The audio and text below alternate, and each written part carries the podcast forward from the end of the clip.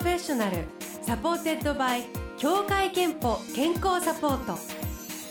全国健康保険協会東京支部がお送りします。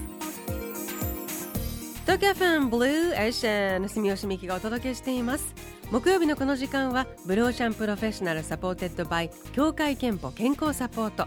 美と健康のプロフェッショナルをお迎えして健康の秘密などを伺っています。えー、今日お招きしているのは好きなカレーは大豆キーマカレーですという管理栄養士の麻生玲美さんです。おはようございます。ようございます。よろしくお願いします。二回目になります。えー、そうですね。ちょっと、うん、ご無沙汰しておりました。前は確かすごいあのダイエット。そうでしたね、ね、お話を伺って、はい、あの管理栄養士食育栄養インストラクターとして活躍されていますがなんとご自身も20キロの減量に成功したダイエット経験者でもあるという話前回伺ったんですけれども。あと病気の治療としての栄養や食事の管理監修も手掛けていらっしゃいます。でそんな麻生さんに今日伺うキーワードが大豆です、はい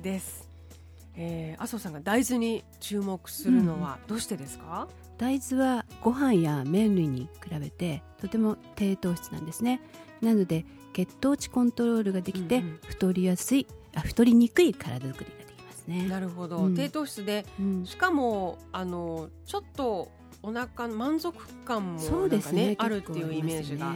あとこれもう良質のタンパク質が豊富ですので、こう髪の毛や肌こういうのって何からできてると思います、はい、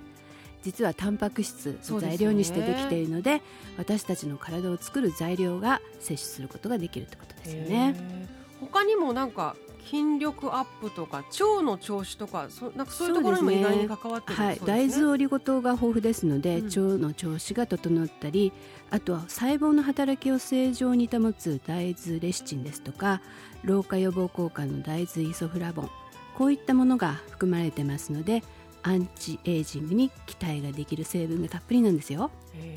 まあ、でも大豆は絶対体にいいよねっていうね。あもう 多分日本人だとだいぶそれが浸透していると思うんですけども、ねうん、日本人にとっても馴染みが深いですよね、ね、あと女性好きですよね。そうですよね。でそんな中で逆になんか大豆生活、うん、あのこれを意識して、まあ、こういう食べ方とかこういうふうに食べるといいよみたいなルールとかってありますか？はい。毎食少量ずつでもいいので大豆を食べる。例えばおかずに一品取り入れてみるっていうこともいいですし最近はソイファーストなんていう言葉もあるんですよ。ソイファースト、うん、食事の最初に食べるということで血糖値を緩やかに上昇するというコントロールができるのではい、ソイファーストという言葉があります、はい、あと糖質を控えるのに利用する例えばいつものご飯にちょっと混ぜご飯に混ぜてみると腹持ちもいいのでご飯も食べ過ぎないで自然に糖質オフ効果があるということですね。へなんかパウダーみたいになってるものも今あるんですって？そうなんですよ。今、えー、大豆パウダーですとか蒸し大豆パウダーっていうのがあるんですね。蒸し大豆パウダーっていうのは蒸した大豆をそのままパウダーにしてるので、ええ、栄養成分がそのままでしかも普通の大豆パウダーですと加熱処理をしなければいけないんですが蒸し大豆パウダーですとすぐに使えるんですよ。これがパウダーの状態で売ってるんですか？はいスーパーとかで。いいですね。いいですね。毎食ね大豆を食べるってそれ理想だけれども結構大変だよなと思いましたがこれパウダーをうまく利用すれば、はい、あの何かにかけたりとかね。そうなんですよ。例えばあこの蒸し大豆パウダーを水に溶かすとなんと豆乳なんです。え？そうなの そうなんですよへえ、はい、あじゃあドリンクとしても、ね、そうですね。なのでプロテイン代わりにという方もいらっしゃいますし。まさにね、はい、タンパク質だからね。例えばいつもの味噌汁に、えー、入れるととてもあの濃いコクのある味噌汁になりますしずっとあの話にも出てきているいつものカレーライスに トッピングすると。はい。なんとなんと。いいですね。はいまあ、あの大豆レシピも無限大に広がるということで後半はおすすめの大豆レシピのお話を伺いたいと思います。その前に一曲「豆腐ビーツポジティブ featuring ドリームアミ」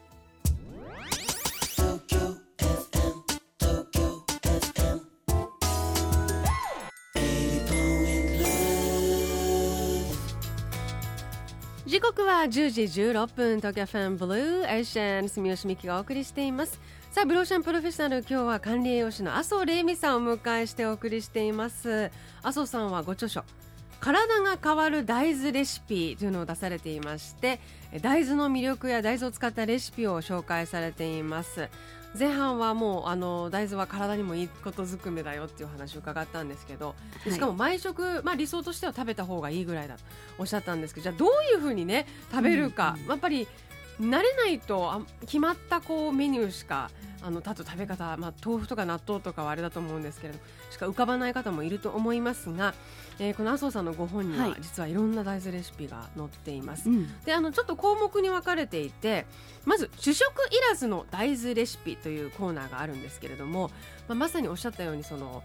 あのご飯と、ね、糖質と同じちょっと食べ応えもあるから、はい腹持ちもいいですよねすごくね。糖質を取る量ちょっと減らしつつ美味しいものが作れるっていうことなんですよね、ねはい、何かこうおすすめのものメニューで。やはりこの大豆キーマカレーいかがですか？さっきおっしゃったカレーでは大豆キーマカレーが好きっていう、はい。はい美味しそう、えー、蒸し大豆と合いびき肉を、まあ、半量ずつぐらい入れてあと玉ねぎピーマンみじん切りにしてでおろしにんにくとこれを油で炒めて、うん、そしてカレー粉コンソメ水などを入れて、えー、味の塩コショウで手で時に取れば出来上がりっていうフライパン1枚でねできちゃうのですごい簡単で美味しいですよ、まあ、だからお肉、うん、全部でやる時とほとんど工程は一緒なんだけれどもそれを一部そう一部置き換える、に置き換えるだけで、ちょっと食感も変わるし、ね。はい、あとその添えるご飯の量が減ってもまあ、食べやすかったり食べ応えがあったりするよということですよね。例えばここにあの先ほどご紹介した蒸し大豆パウダーを使って何なんかもいかがですか？小麦粉。焼けちゃうそうなんですね。小麦粉の代わりに、えー、使えるので。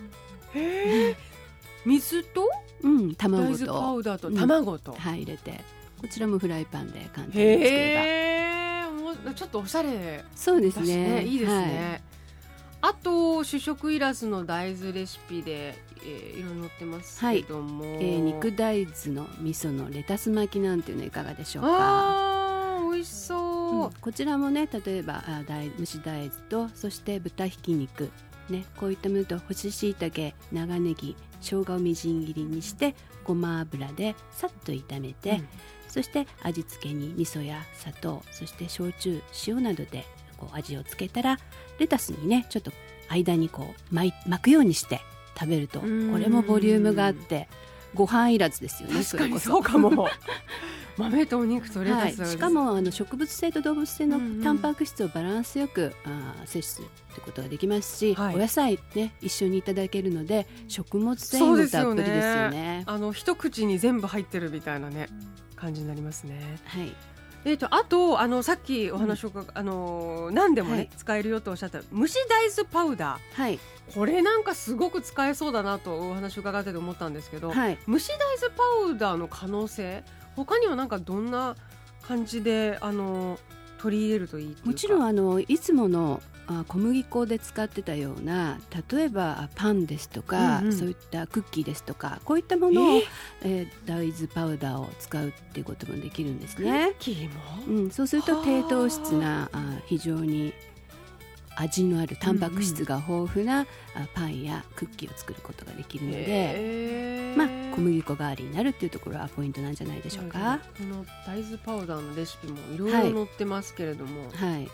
えーと、チヂミなんかいかがですか？チヂミ。えー、あそうか。はいはい。えー、大豆パウダーのチーズチヂミというのが載ってますけど、はい、チヂミはなんかあの韓国のお好み焼きみたいな感じで。そうですね。小麦粉が当然普通お好み焼きでもいいんですよ。そうか、うん、大豆パウダーのお好み焼きでもいい、うん、はい。非常に。非常にあのタンパク質が豊富で、で非常に低糖質な好み焼きができますよね。お味は小麦粉と比べてどんな感じに、あ非常にねこのね蒸した大豆パウダーっていうのはあ蒸しているので匂いがなくて癖がないんですよ。普通の大豆パウダーっていうのはちょっとやっぱり匂ったりするんですけれども、うんうん蒸しているので。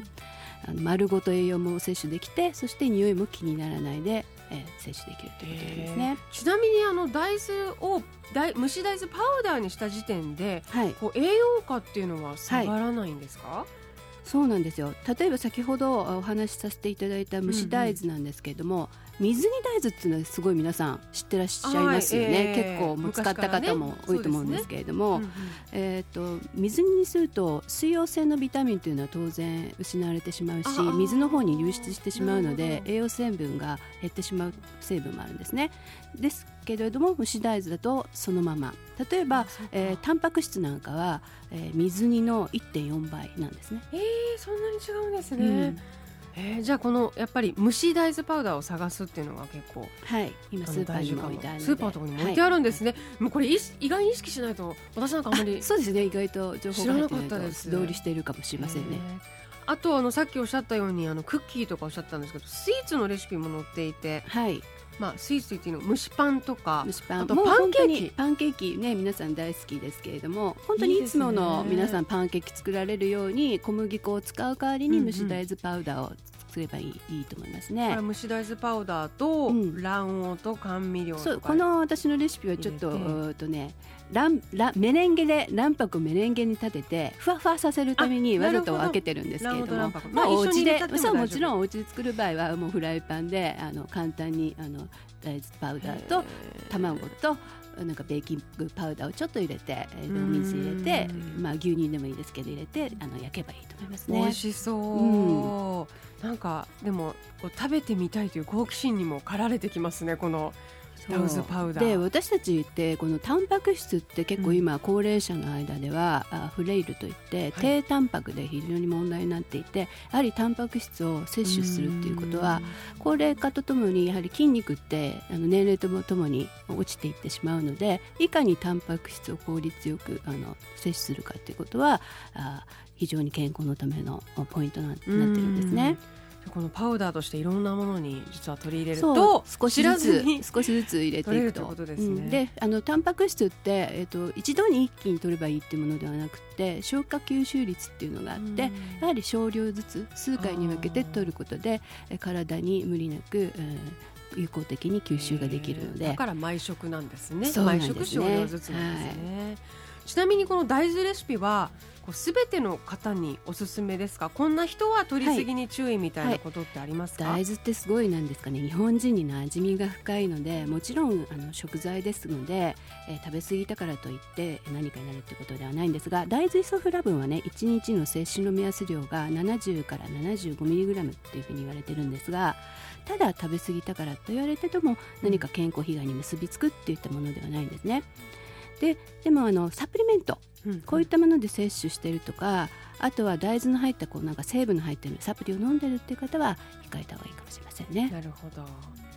えー、ということで大豆のお話伺ってきました。もうこうしてねお仕事で健康や栄養と深く関わっていらっしゃる麻生さんですけれども、はい、自分の体と向き合うチャンス健康診断には行っていますか？いつもね誕生日の時に行ってるんですけど去年忘れちゃったっていうか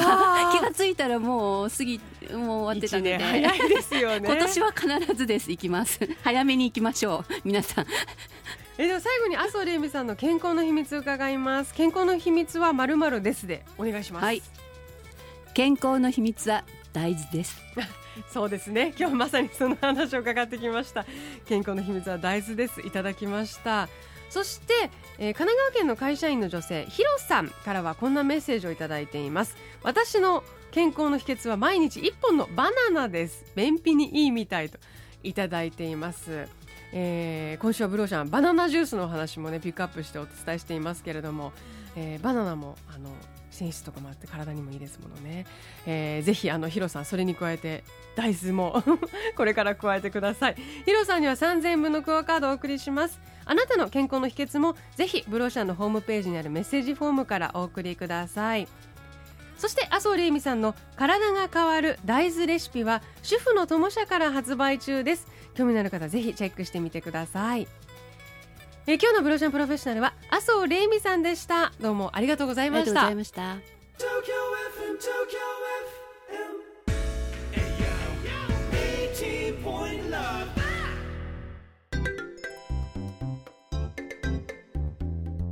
あなたの健康をサポートする協会憲法東京支部からのお知らせです。